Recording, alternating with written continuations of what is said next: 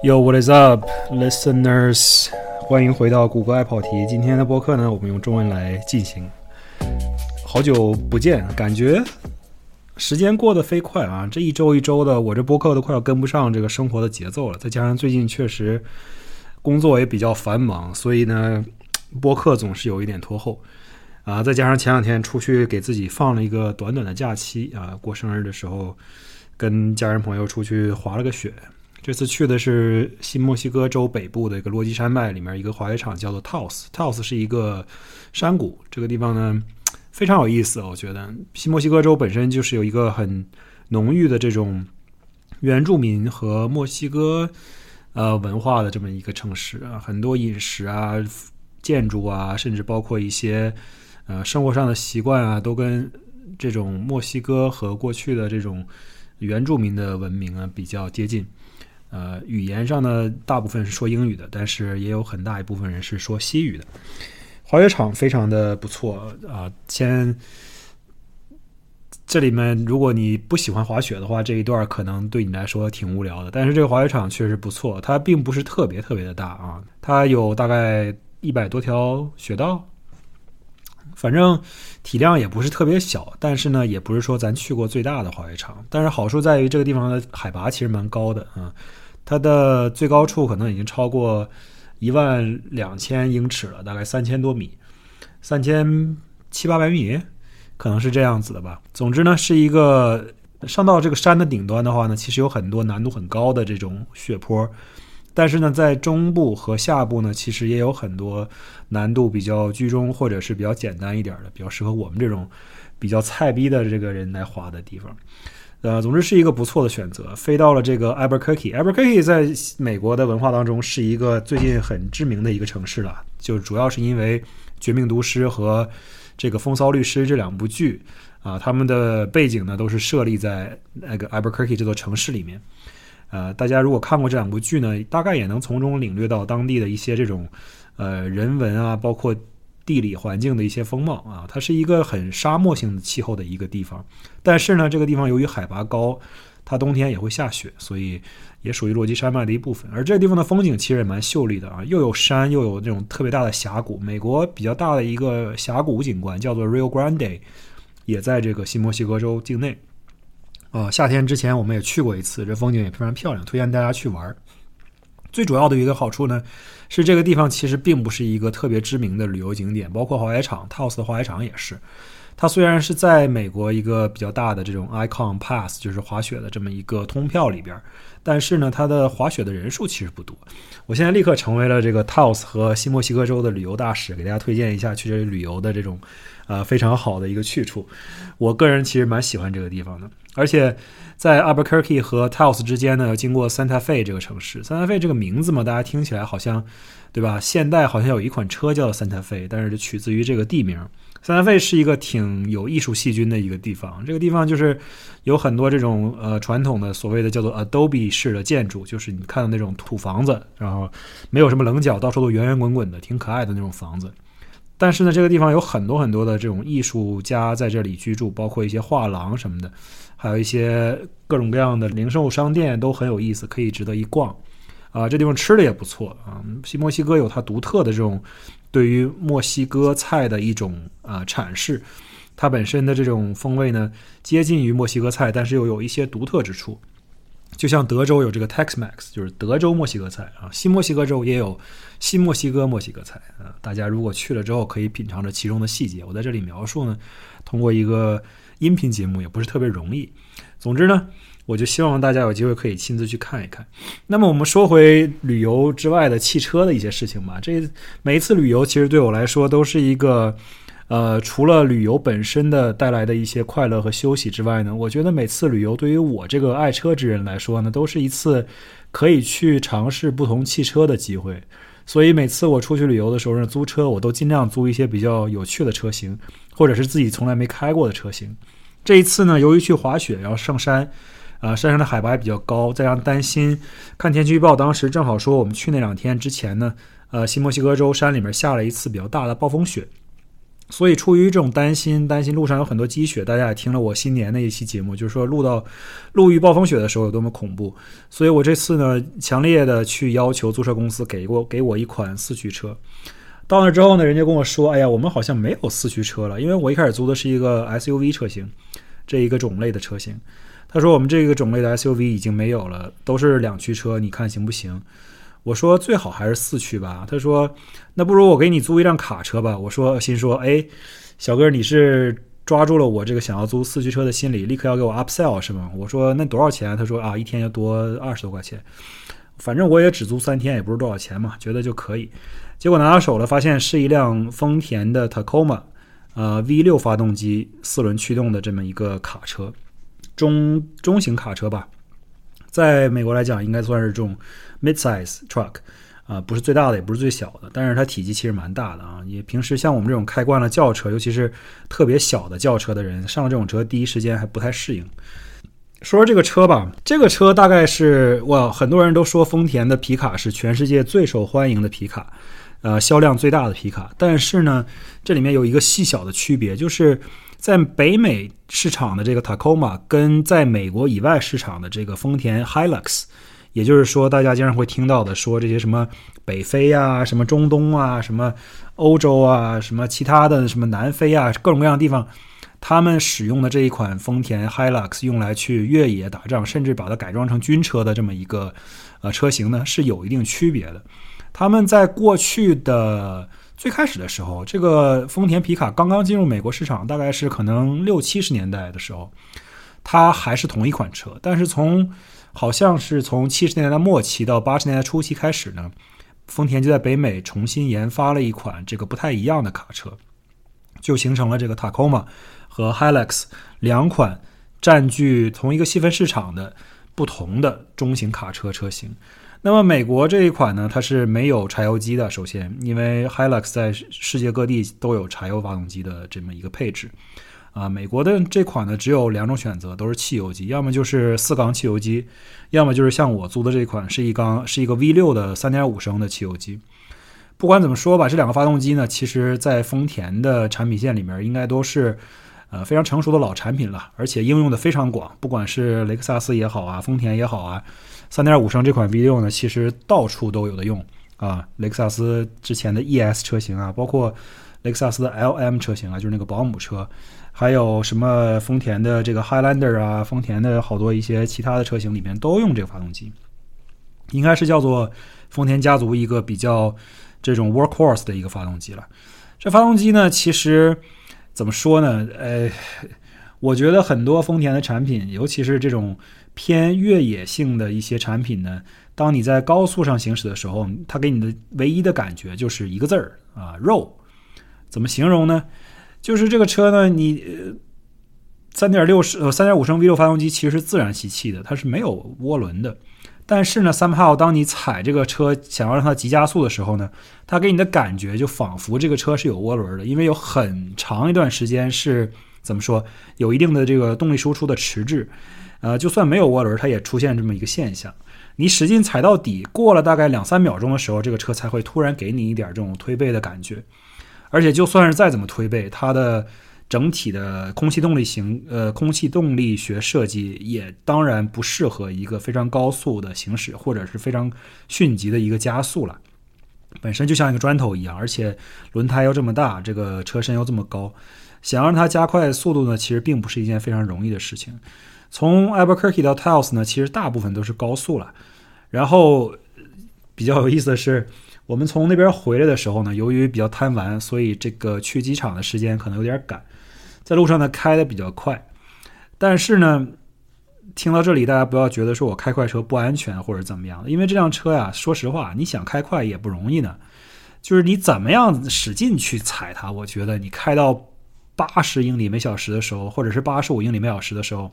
你就会觉得这个车实在是跑不动了，感觉喘不过来气儿了，就是这样的一种 一种感觉。而且呢，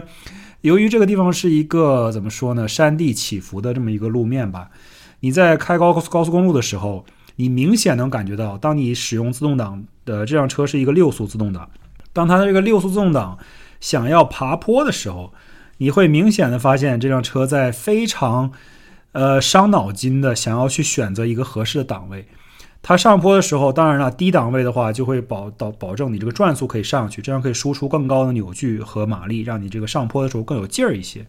但是呢，它这个程序就是一旦你这速度起来之后，有一定上坡的冲劲了之后呢，它就会升档，然后把这个发动机的转速再调整下来。但是当有一个坡比较长的时候，而且你想持续加速的时候，或者你想保持你八十英里每小时的速度的时候，这个发动机就会。突然降档，然后发动机转速一下冲到红线或者接近红线的位置，然后声音很大，然后哦，然后它就开始上坡。尽管是这样，其实它努力上坡的速度呢也不快啊。大家就这里面有很多的戏剧性的表现，发动机的声音变大呀，转速升高啊什么的。但是车其实并没有很明显的，并没有很明显的推背感，一切都是在声音和。这个仪表盘上显示出来的这么一些抓马，但是你在真正的行驶过程中，其实并没有很强烈的体验。然后它加速，OK，加速了一小会儿之后，发现哎，好像我速度上来了，那我就升个档吧，这样省油啊。然后就升档，然后发动机转速就下来了，嗯，下去之后，突然又发现，哎呀，不对，这个档位好像又扭矩又不够了，然后立刻又降档，发动机转啊，又上去了。总之就在不停的这两档之间来回切换，会给你切换两三次，有的时候甚至三四次。上一个坡就给你感觉这车自己脑子都快要爆炸了，就不光是这个发动机动力不够，而且它的电脑我觉得这个运算能力也不是很够。呃，整体来说的动力就不是特别的让人满意吧。呃，数据来看呢，它是二百七十八匹马力和二百六十五呃 foot pound of torque，大概就是三百六十牛米的这么一个扭矩。其实这个数字呢还可以，但是由于这个车其实也挺重的，它像我说的，虽然叫中尺寸皮卡，但是其实人家车也挺大的。大概上跟同平台的车型是哪一个呢？就是 Toyota 的这个丰田的 Forerunner。那 Forerunner 大小大家也知道了。那 Tacoma 其实跟它是同平台的。Tacoma 的这辆车它有一个什么好处呢？说一个小小的题外话。哇，其实它有很多很多的好处了，但是它有一个比较独特之处呢，就是在卡车里面，现在此时此刻，当今这个年代还能选购手动挡的车不多。那么 Tacoma 呢，其实是其中一个，它的某一些配置呢，呃，尤其是一些比较偏越野的配置呢，你是可以选择六速手动挡的。那么这个其实是一个挺不错的一个呃。怎么说呢？可选项吧。对于一些喜欢手动挡的人，这是一个怎么说难得的一个卡车配手动挡的这样的一个搭配。当然了，像我说的，再怎么手动挡，这个车也不是很运动，所以说呢，你可能开它的手动挡也不太能找出什么驾驶的乐趣吧。这是我个人的一些小小的观点。那这辆车的好处我们也说一说吧，别光批评人家不好。我觉得买这个车的人呢，其实都是很呃，怎么说呢，都是很。理智的一些消费者吧，呃，这辆车本身它其实除了刚才说的高速上动力有点不太足之外呢，没有什么明显的大毛病。它的配置呢其实蛮全的。你我租车的时候第一次，呃，租到一个这种安全配置或者这种便利配置非常非常全面的一个租来的这种车型，我一开始的时候还蛮惊讶的，我以为这个是很高配的车型，后来发现很多它这些东西都是标配的，在它所有全系列的车型里面，包括比如说。雷达地图巡航，包括盲点监测，包括倒车雷达，包括这个呃叫做 lane departure warning，就是你呃车道偏离警示，这些东西全都是标配的。它的屏幕呢虽然不大，但是呢它的 Android Auto 啊或者苹果 CarPlay 啊都是有的。所以整个这个车的机舱甚至还有一个无线充电这个板，可以把手机放在无线充电。当然，这个无线充电对我来说好像不太好使啊，当时可能也是我不会用，所以没有使用成功。但是不代表人家没有提供这个设备，这设备是在那儿的。所以整体来说，它的科技设备和便利设备、安全设施设备什么的配置还蛮高的。呃，另外呢，车内空间显然也是足够的嘛，就是一辆卡车。呃，去滑雪呢，租卡车有一件非常。不太方便的事情就是，你要是租个 SUV 呢，你可以把雪板扔在你的后备箱里面，对吧？你甚至可以把后座放倒，然后插进去。那你租卡车呢，你也可以把雪板扔到你的那个后车斗里面。但是呢，有一个问题 就是，你后车斗显然没有任何的安全装置啊，对，没有任何的盖子，也没有任何的门它就是裸露在那儿的。所以你要是把车停在一个不安全的地方，或者是人流人往比较多的地方，那么如果你的滑雪板或者你的滑雪的那些呃，装备被人偷了的话，那你也没处说理去。所以呢，这次租这个车的时候呢，所有行李都得放在后座上。然后滑雪板这次就直接在雪场租的，所以就可以寄存在雪场。第二天去的时候，直接从雪场取就可以了，也蛮方便的。当然这就跑题了。但是总体来说，这个车呢，其实还有一个优点，就是它其实相对来说并不太费油。咱不能说它省油吧，毕竟这么大的卡车，也不可能跟其他的这种经济型的汽汽车去比。呃，我说的不太费油的概念呢，就是说，呃，高速公路上加上这个全程的行驶，差不多综合路况下来，可能在。十八到二十 mpg 左右，那么这个数字据呢，其实呃怎么说呢，也不磕碜吧，但是至少来说还算可以接受。而且呢，这个车的油箱其实蛮大的，二十一加仑。那么从 Albuquerque 机场开到那儿，然后再开回去，加上这几天中间到处走滑雪什么的，其实一箱油是足够的。这个也是令我挺意外的。啊，因为一开始你在美国租车的时候，人家都会问你说，租车公司都会问你说，你要不要提前把这一箱油的钱先付了呀？到时候你就可以啊，不用跑去加油，然后就可以这个车里面没有油，你也可以还车呀，没有额外额外的罚款啊什么的。然后我一般都会说不用了，我自己加就可以了。因为一来呢，你可能这一次租车用不上一箱油啊，我之前就犯过这样的错误，租了一个这种混动的福特汽车，然后以为自己开得很远，结果一箱油也没开完，到最后白花了那个钱。但是这次呢，我确实犹豫了一下，因为从呃 Albuquerque 机场开到 Taos 呢，其实要差不多三个小时时间，两个半小时时间。然后呢，中间自然你也会去到很多地方玩啊什么的，就会在城市里面也会开很多这种短途的小的这种呃出行。所以我担心这个油呢，其实可能会用完，然后自己需要加油。当然这不是一个问题了，我完全可以做这件事情。呃，只不过呢。提前购买的话呢，其实它那个油钱呢是相对来说也挺便宜的，也不算贵。呃，我犹豫了一下，最后还是拒绝了。到最后呢，发现这个油箱呢差不多是刚刚好够。然后我是临到机场之前，最后的几分钟的时候，油箱差不多是开完了。然后我去加油把它加到满，然后把车还了。所以说呢，这个它的续航里程数呢其实还是可以的，是非常令人满意的。另外呢，有一个优点就是这个车其实它是自然是一个卡车平台了，所以它的平时呢，如果你选择两驱的话呢，它的主动驱动轴是在后边的，啊，而且是卡车，必然是这种承载式车身以及大梁在后边，所以它的越野性能呢是比较好的，而且它的四驱系统呢，我们这次其实路上没有遇到太多的雪和泥泞什么的，所以也没有很好的机会去真的去测试或者体验它的四驱系统到底强不强。但是，我们至少能够从网上的一些其他的这种车评啊，或者是大家一些测试上来看到，Tacoma 的四驱系统呢，其实是很强的一个系统啊。它本身的一些模式呢，带给你这个脱困的能力其实是蛮强的。再加上这卡车本身，呃，它的底盘也比较高，通过性也不错，呃，再加上很多人去改装这个东西，其实可以把它改装成一个很有实力的越野的这么一个工具。当然了，这个可能跟我们租车去玩这么几天的话，可能相关性不太大。我们也没有机会去去真的去跑到野外这种土地上或者是雪地里面去撒野什么的，没有这个机会啊。但是这个车呢，虽然说高速上动力不足，但是跑越野是据说是没有问题的。另外呢，丰田的这款产品，尤其是它这些比较经典的发动机呢，其实呃，就像 Forerunner 的这种，它的设计哲学都有点类似。Forerunner 就是 For the longest time 一直是这么一款没有动力的4.0升这个 V6 自然吸气发动机。我也测试过很多很多辆，试驾过很多辆这个 Forerunner，。第一感觉就是这个车就是没劲儿，跑不动，肉。而且呢，当年不是当年了，就是此时此刻，这个 Forerunner 大部分的传动系统都是一个呃五速的自动发动机，就是在二零。二十一世纪的第二个十年的时候，你还能见到有一些汽车使用五速的呃自动变速箱的话，其实这也是一个挺神奇的事儿，就是非常非常少见了，已经感觉非常非常落后了。但是呢，对于像 Tacoma 和 Foreigner 这样汽车的拥趸呢，其实大家的追捧是非常非常猛烈的。它有一个非常强的这么一个呃用户群体的支持，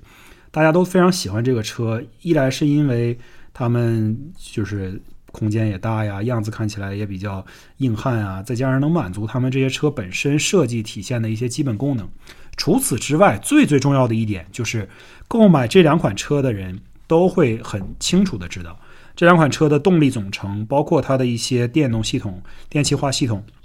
都是非常非常可靠的。开丰田 forener 的和丰开丰田 Tacoma 的人都会知道自己的车可以用十年、二十年，甚至更久。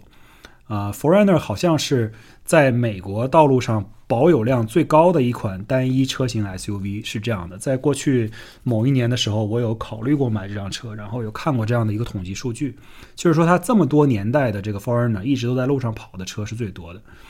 嗯，所以说这里面确实存在一个它的可靠性的一个优势，这也是不容忽视的吧。很多人可能并不期并不需要或者期待这个丰田的卡车或者是 SUV 给你很强的动力性，但是呢，它会需要它能够给你提供非常高的可靠性。可靠性一方面体现在如果你去越野，那么这辆车能够帮你脱困，不会被陷在里面；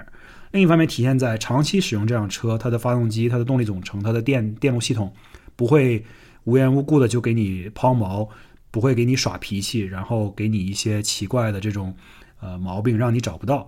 所以说它相对来说维护的成本呢也比较低一些。这个就是我简单的一个关于丰田 Tacoma 的这么一个小小的测评，租车的一个体验吧，不能叫测评了。呃，总的来说呢，这个车其实还不错。那么我们现在呢，小小的休息一下，休息完之后，我们再去聊一些别的话题。今天那个休息时间，想跟大家讨论一下最近。又出了新一季的一个电视节目，就是 F 一电视节目，叫做《Drive to Survive》。那这个节目呢，已经出到第五季了，就 Netflix 非常聪明的一个电视的一个系列，这么一个 IP 吧。从第一季开始呢，其实就挺受欢迎的。我觉得这个对于整个这个 F 一运动在美国的推广也很重要。他们终于找到了一个能够把这个东西。变成一个能够让大家接受的这么一个，呃，娱乐性比较强的，呃，一个运动的这么一个方式，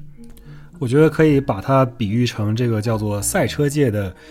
与卡戴珊一家同行这样的一个真人秀节目。我我我觉得你把它当成一个纪录片来看呢，其实有点儿，呃，有点委屈了这部片子的一个制作和它的本意。它更像是一个，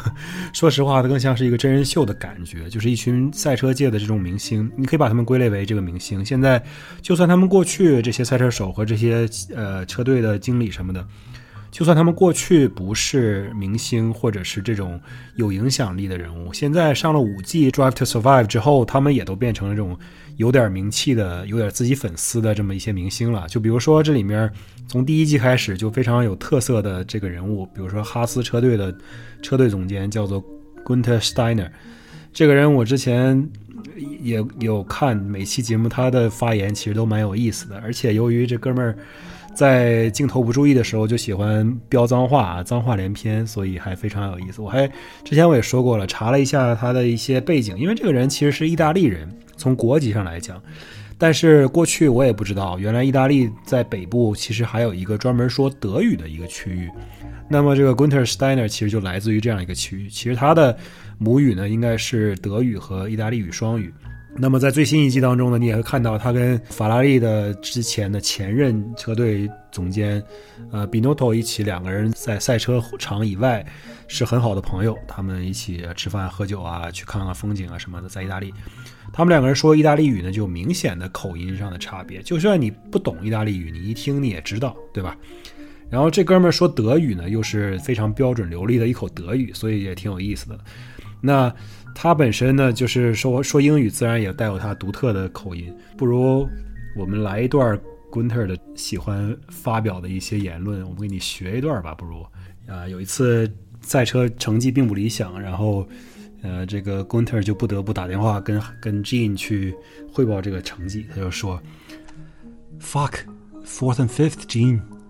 We finished fourth and fifth here. We fucking look like rock stars. Now we are fucking bunch of one course.” All right，呃，我这个蹩脚的模仿秀就到这了啊！说了这么多脏话，Anyway，今天的休息时间就是想跟大家再安利一下这个《Drive to Survive》。我相信喜欢车、喜欢赛车运动，尤其是喜欢 F1 的一些车迷呢，可能早就已经把这第五季看完了。但是如果你现在还没有接触到这个第五季，或者是之前这几季的《Drive to Survive》的话呢，希望大家去看一看这个节目，还挺有意思的。关于他们幕后的一些事情了解了解，挺好玩的，勾心斗角的，真的好像那种啊、特别狗血的呃 reality TV 一样。OK，back、to the show。那么今天除了聊之前出去旅游滑雪以及开了这个丰田 Tacoma 之外呢，其实还有一个事儿想跟大家分享一下。最近呢，就是从外面旅游回来，回到家之后做的第一件事情，哇，不是第一件事情，但是回到家之后呢，因为你离家一段时间回来之后，可能必定会做一件事情，就是查一下你的邮件，对吧？外面的邮箱里面可能塞满了各种各样的信件。那这个时候呢，一回来就发现了一封不太让人愉悦的一封信啊！一进来就发现，哎呀，有一个之前二月份的时候在家附近的一个地方闯红灯拍照，然后现在被罚款了。哎，心想这个上一次被拍照已经是好几年以前的事情了。呃，这个事情呢说起来也挺有趣的，给大家讲一讲这怎么回事儿啊？因为佛州法律是允许，哇，其实是这样的，美国很多州，包括 DC 特区，都允许呃使用这种红灯摄像头拍照的方式呢，来给这些闯红灯的人啊、进行罚款。那么这件事情呢，本身其实就有很很大的争议。呃，在佛州呢，其实每一年都会有一些这种立法的议员，他们去提议去取消、取缔这个红绿灯呃摄像头的这种合法合法性。但是每一年呢，因为它这个东西呢，并不是由政府直接进行实施和安装和管理的，政府显然没有这么多资源和这个专项的一些技能去搞这个事情。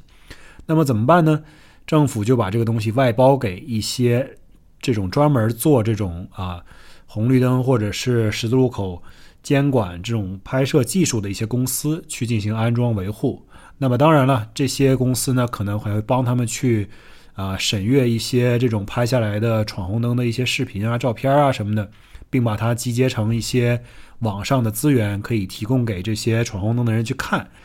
更加能够加强它整个这个罚单的一些合法性和证据的这种确凿性。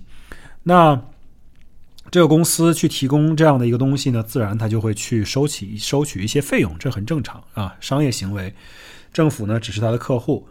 但是呢，这里面出现的一个争议点主要在于，很多科学研究认为呢，其实红绿灯上的一些摄像头。来拍这些抓这些闯红灯的人，并不能够起到这些摄像头本身他们想要起到的一些作用。这些摄像头本身，他们强调自己起到的作用是说，能够当然了起到一个威慑作用，然后能够让呃本来想要闯红灯的人呢，尽量不闯红灯，减少这种闯红灯的次数和这种事件发生的几率。这样的话呢，也就可以减少一些。因为闯红灯造成的交通事故啊，尤其是这种呃两辆车以这种直角的方式相撞的一些交通事故，对吧？你闯红灯的时候，大家相当于很容易出现这种 T-bone，所谓的英语里面叫做 T-bone 的一个交通碰撞的情况。这种情况下呢，通常对于汽车乘员的危险性也比较高一些。所以说，进而言之呢，它就是说要通过这样一个红绿灯摄像头抓拍。的一个措施，能够减少交通事故以及交通事故带来的一些受伤或者是死亡的情况。那这个概念当然是很好的，但是呢，实际上执行起来呢，其实很多人都在说，说你这个东西最终的一个结果就是它非但没有减少交通事故，反倒呢，它起到的唯一的一个作用呢，就是给当地的这些市政府啊，给这些安装了红绿灯的当地的一些政府。创造了很多额外的呃财政收入，然后呢，同时这些提供这些服务的大的这种第三方私人的一些供应商呢，他们也会每年花很多的价钱去请一些所谓的 lobbyist，就是去游说政府一些官员和立法的一些机构里面的委员，告诉他们说：“哎呀，这个东西有多么重要，一定要选择这种红绿灯去监督它。”不然的话呢，你的交通事故率会上升，你的这个交通死亡率也会上升什么的。他就只说这个东西的好，然后当然最终的目的呢，其实是为了这个公司的利润来着想。那么美国最大的一家这种提供这种服务的私营企业呢，它都已经上市了，对吧？这时候成为一家上市公司了，而且它不光是在美国范围做，在全球范围都做。啊，这种通过呃摄像监管来抓一些违章的行为的一些这样的设施和设备，以及这样的管理服务。那这个东西呢，其实怎么说呢？从我一个驾驶员的角度来讲，我呢收到这张罚单之后呢，我思考了一下下之后，很快就决定还是乖乖交罚单了。因为我也确实上网看了一下我当时被拍到的视频和这个影像图片，那么很明确，确实我是闯了红灯了。啊，当时呢这个情况我也不是特别记得了，我当时可能是去买菜，然后呢就可能，呃，唯一的可能的解释就是当时我是朝西西边开，然后太阳呢正在落山，所以可能当时眼睛一晃没看清楚，然后那个黄灯刚好变红灯的时候，我就正好。过没过线，结果我一过线的时候就刚刚好是红灯，自然就被抓到了。当然了，当时我自己可能也很清楚这个事情不会给自己造成任何的危险，啊，路口应该是很空旷的，所以过去呢并没有产生任何的，呃，除了交罚单之外，没有产生任何的不良结果，啊，这个是首先要交代的。但是这个事情呢，其实在我们这个地方呢也挺有趣的，因为。美虽然说法律这个州和联邦的一些法律是允许你去安装这个照相机拍摄的这样的一个方式去执法，但是呢，佛州的每一个城市、每一个市政府，它有权决定自己的城市呢是否采取这种措施。而在二零一七年底、二零一八年初的时候呢，迈阿密这座城市其实它的市长已经宣布，从那一刻起，迈阿密已经不再。使用任何，呃，十字路口红灯拍摄的这样的一个方式了，他已经把这个摄像头的事情给取缔了。那么，当很多人看到这条新闻的时候，包括我本人在内，其实当年的时候我也看到过这条新闻，都觉得很高兴啊。对啊，大家开车的时候都特别害怕有这种红绿灯拍到你，然后你一旦就是时间没有控制好，那半秒钟或者是十分之一秒钟，你没有过到那个红那个白线前面，你就会被拍照。每拍到一张呢，这罚单寄过来就是一百五十八美金。而且呢，如果这一百五十八美金你要是不在呃六十天或者是一定十天之一定时间之内交付呢，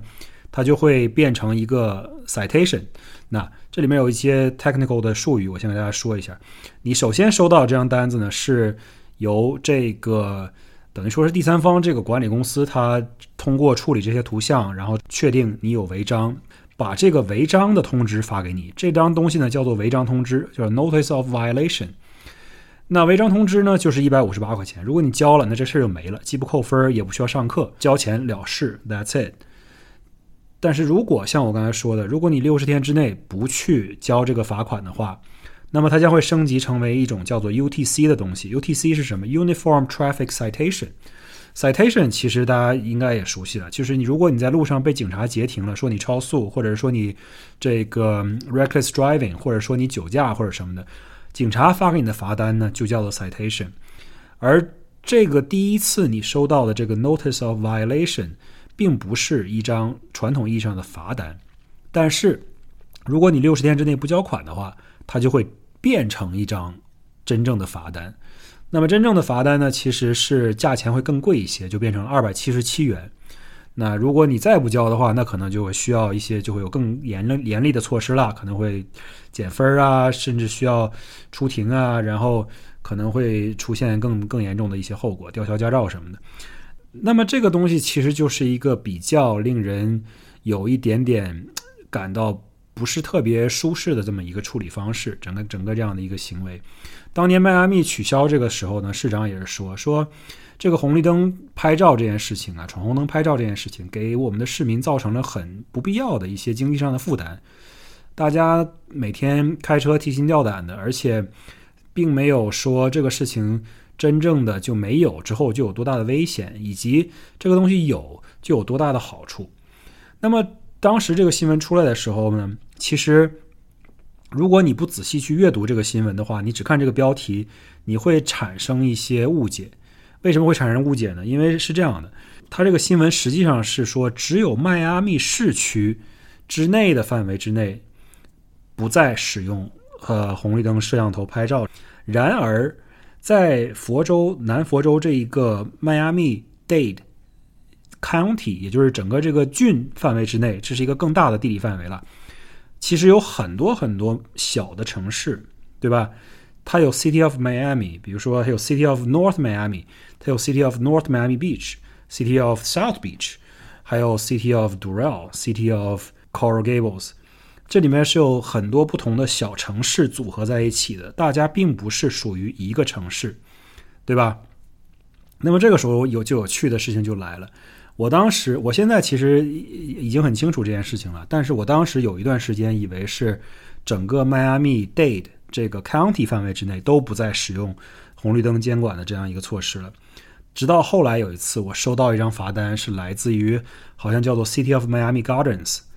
呃，然后这个城市呢就发了一张罚单，说我闯红灯了，我才意识到，哦，原来整个这个2018年的新闻呢，其实说的是只有迈阿密市。也就是市中心这一个范围之内的这个城市范围之内是不再使用红绿灯拍摄了，但是其他周边的一些城市呢，其实依然在使用这个措施。这个红绿灯啊，每年网上的一些公布的数据显示，能给整个佛州的各个城市创造至少一个亿左右的财政收入。啊，一个亿这个数量其实还是挺多的。就单纯从一个摄像头拍抓拍这些。人闯红灯这件事情上，就能给整个这个州的各个城市创造差不多一个亿以上的财政收入。那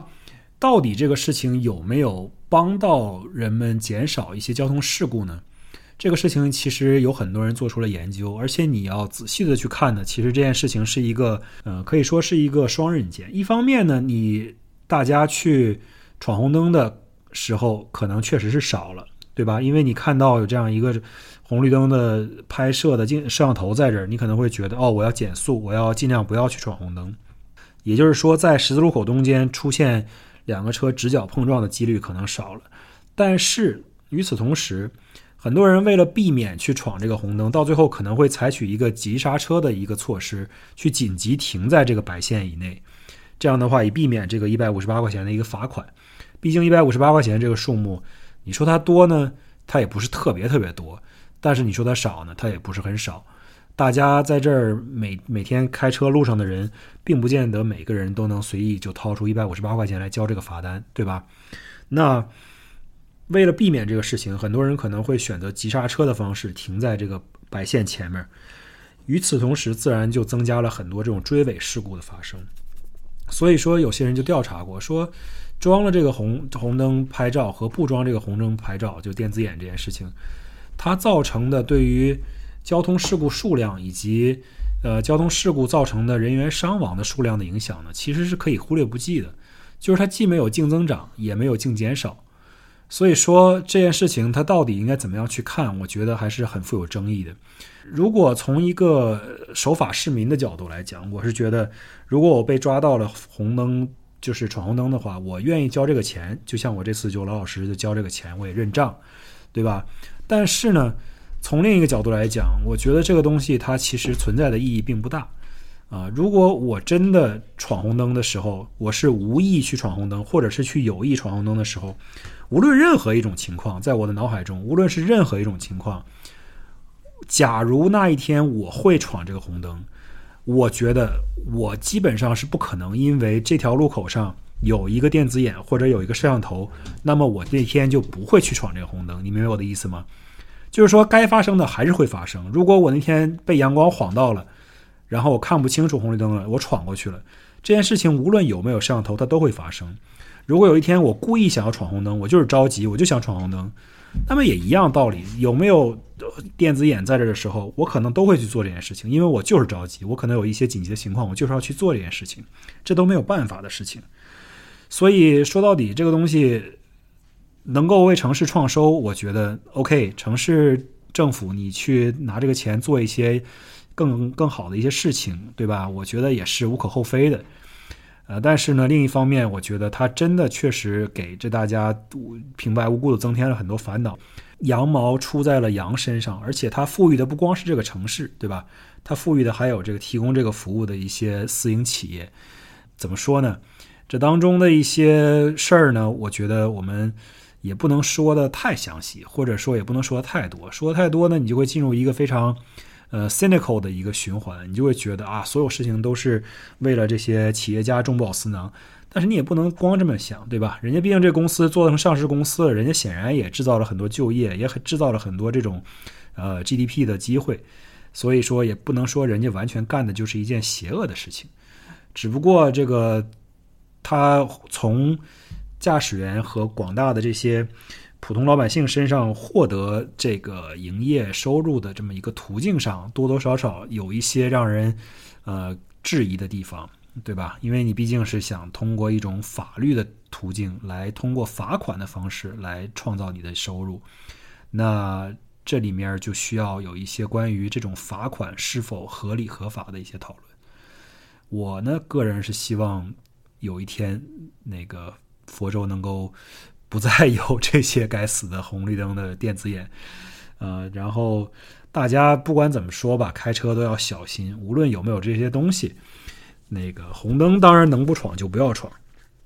另外呢，其实在这里还想提醒大家一下，如果你收到了一张这种罚单，就是说你闯红灯被拍照了，然后呢，其实你是有一些合理的原因的话呢，呃，理论上来讲，这个单子呢是可以申诉，也是可以能够赢这一笔申诉的。那么佛州的法案，至少在佛州的法律里面，别的州我可能不太清楚啊。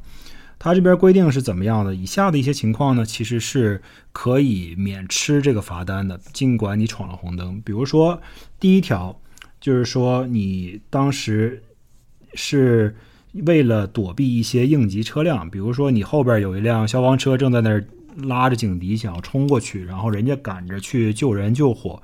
那么你刚刚好在红灯这地方挡着，然后你必须给这些应急车辆让路，因此你闯了红灯的话。那么，只要你能够提供适当的这个证明，比如说他当时拍视频的时候刚刚好拍到有一些应急车辆通过呀，或者是说你当时有一些现场的呃目击证人呀，可以证明说当时确实有应急车辆通过的话，那么你可以去申诉说当时是这么一个情况。那么这个红灯的罚单呢，其实可以取消。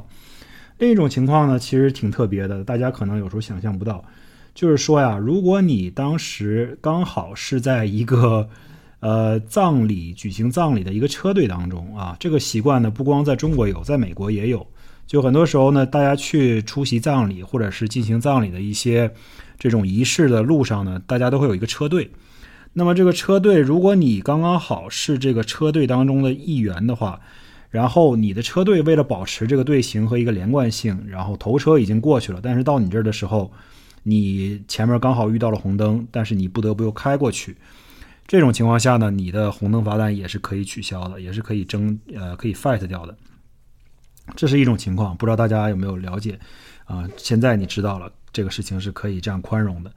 还有一种情况呢，就是呃怎么说呢？它不见得是说对你有任何的好处，就是说你在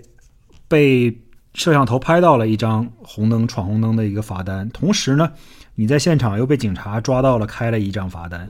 也就是说，你这个同一个犯错呢，被罚了两次。那么，你可以向这个呃拍摄呃你闯红灯照片的这个方面进行申诉，说我已经被罚过一次款了，现场已经有警员给我出示了一张 citation 了。那么你在拍红灯红灯被拍这件事情上就不需要再交一次钱了，这是另外一种情况。那么还有什么样的情况呢？其实以下这情况呢还没说完啊。还有一种情况就是说，如果你能证明当时这个驾驶的人不是你，虽然这个车是你的，车牌号显示的是你的车子，你是车主，但是如果你能够合理的证明说这个车当时不是你开的，而是由其他人开的，那么你也可以不用去交这个罚单。但是呢，这里面就需要一件事情，就是说你必须能够指认出当时开车的人是谁。你要写出他的名字、他的生日啊、他的住址、联系方式，甚至如果你知道他的驾驶驾驶证号码的话，你都要提供给这个警察部门。当然，这个呢就是比较困难，我觉得，因为大部分这种情况下，除非你的车丢了啊，如果你能证明你的车丢了，也就是说你已经报过警了，警察已经出过一些这个 police report 之后呢，如果你能证明你的车确实当时丢了，驾驶员是小偷的话。那你也可以不用交这个罚单。当然，这个了，相当于大家应该都懂，这是常识。但是，关于怎么样证明这个车当时不是你开的，而且这个车还没丢呢？那我觉得大概率情况，那这个车可能要么就是你的家属或者你的朋友在开，要么就是可能是公司的车，就是你的员工或者同事在开。无论怎么样，他一定是一个你认识的人。那么法律规定呢，你就必须要去所谓的出卖你的朋友或者你的家人或者你的同事，去能够避免这样一个罚单。那从理论上来讲，如果这个车真不是你开的，那你当然要去做这个申诉。但是呢，同时你可能也需要进行一个呃稍微有一点点不太呃舒服的一个对话，就是要你要告诉你的朋友、亲人或者你的小孩或者你的家属或者你的爸妈或者你的同事，你说啊。那天你闯红灯了，开着我的车，你这罚单必须得交，啊，这是这么一种情况。那么以上这些情况呢，其实就是通常来讲，法律上明文规定你不需要去交这个罚单，或者说你这个罚单可以可以被呃豁免的这么一个情况。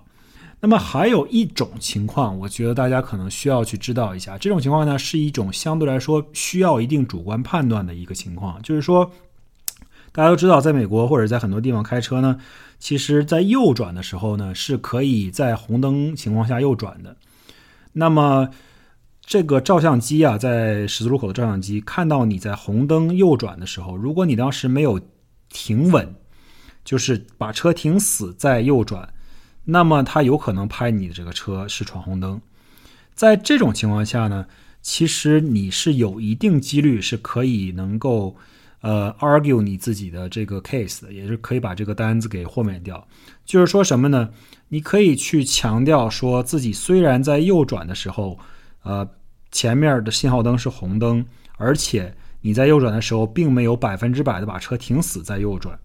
对吧？但是你假如通过视频资料或者怎么样能够证明，你当时右转的时候虽然没有停死，但是你的右转视野是清晰的。而且没有任何的障碍，而且也不会产生任何不安全的因素，不会撞到人，不会碰到车。